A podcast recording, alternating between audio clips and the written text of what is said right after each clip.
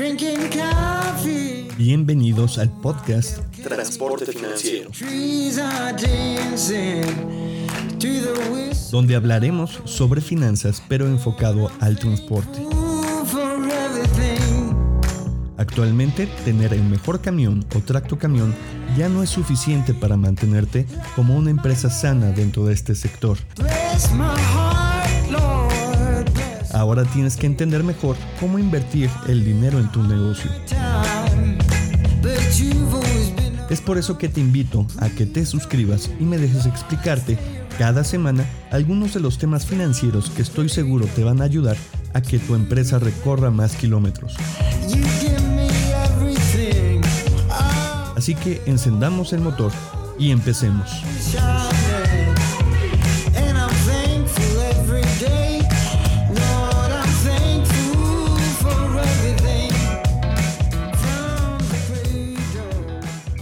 Hola a todos, ¿cómo están? Bienvenidos a un episodio más del podcast Transporte Financiero.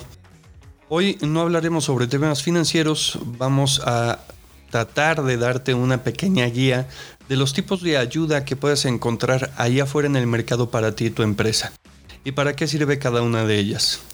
Esta época de cuarentena ha permitido que muchos dueños o líderes de pymes se dieran cuenta que dentro de la empresa hay algo que corregir, mejorar o tal vez hasta de hacer algún cambio de rumbo. Y tal vez este se generó porque el trabajo se desplomó o porque sucedió totalmente lo contrario y la saturación de chamba hizo que los focos rojos que normalmente no brillan en esta ocasión fueran como una linterna. Para resolver cualquier tipo de problema dentro de tu empresa, puedes decidir entre dos opciones. La primera es pedir ayuda a un ente externo, y esto puede suponer una inversión considerable, pero al mismo tiempo se genera un impacto muy grande y positivo. O tratar de resolverlo por uno mismo, con la desventaja de que puedas incurrir en errores que al final del camino sean más costosos, porque admitámoslo, aunque seamos los dueños, no sabemos todo sobre todos los temas. Hoy vamos a enfocar este podcast en las ayudas externas, las cuales, como lo dice el título del episodio, las vamos a dividir en cuatro. El primero es un capacitador o maestro, el segundo es un consultor o asesor, el tercero es el mentor y por último el coach. Según tus necesidades, el momento en el que te encuentres y el tiempo con el que cuentes, deberás de elegir entre alguno de estos cuatro profesionales. Vamos a hablar primero de lo que es un asesor o consultor y en qué situaciones puede ayudarte. Esta persona debe conocer muy bien el tema sobre en la que gira tu problemática. Como por ejemplo es un fiscalista. Puede ser que tu contador sepa mucho, pero existen ocasiones en las que necesitas a un experto en el tema. En este caso, por ejemplo, impuestos. Puede ser que porque te llegó un requerimiento o porque te interesa saber algo sobre algún beneficio fiscal en específico. Él lo que va a hacer es analizar, diagnosticar y propondrá soluciones sobre el tema en específico. Puede no implementar dicha solución dependiendo de lo que tú negociaste con él como alcance desde el inicio de su trabajo, ya que él puede presentar el escrito al SAT o simplemente decirte qué es lo que tienes que responder y tú lo vas a presentar. La solución puede generarse en colaboración contigo como líder o con gente que es parte de tu equipo.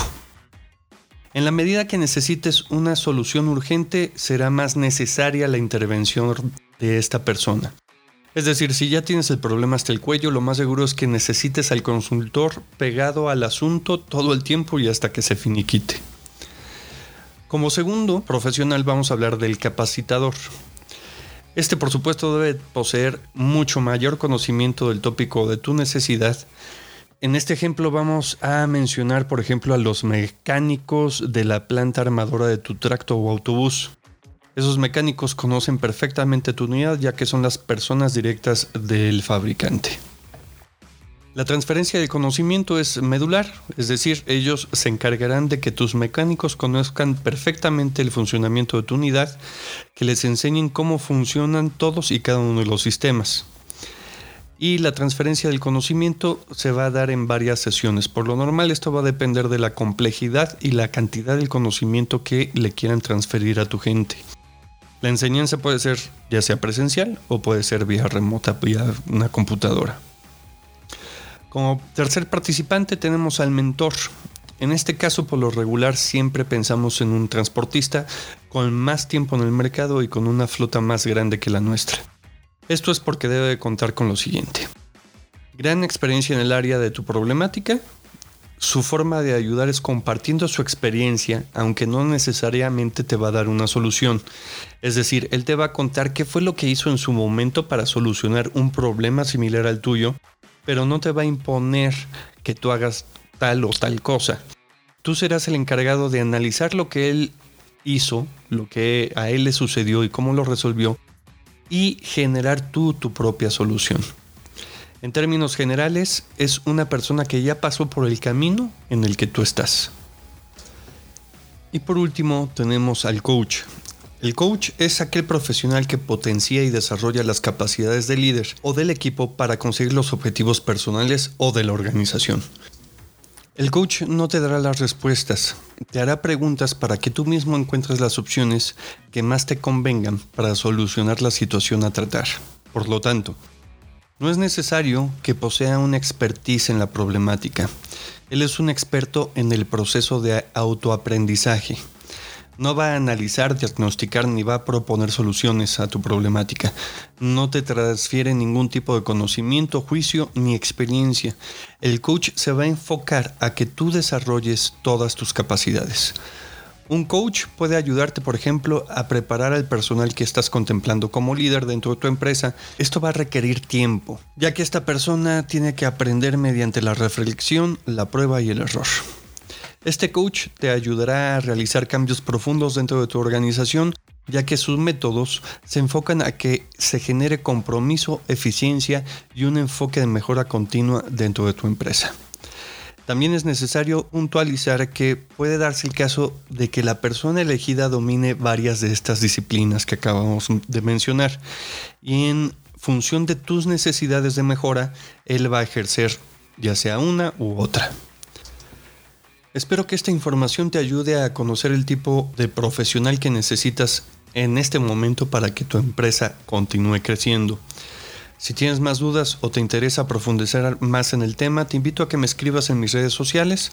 En Facebook me encuentras como Renta de Camiones, en Twitter e Instagram como arroba transporte financiero o en la nueva página web del podcast que es www.transportefinanciero.com. Muchísimas gracias a todos y nos estamos escuchando.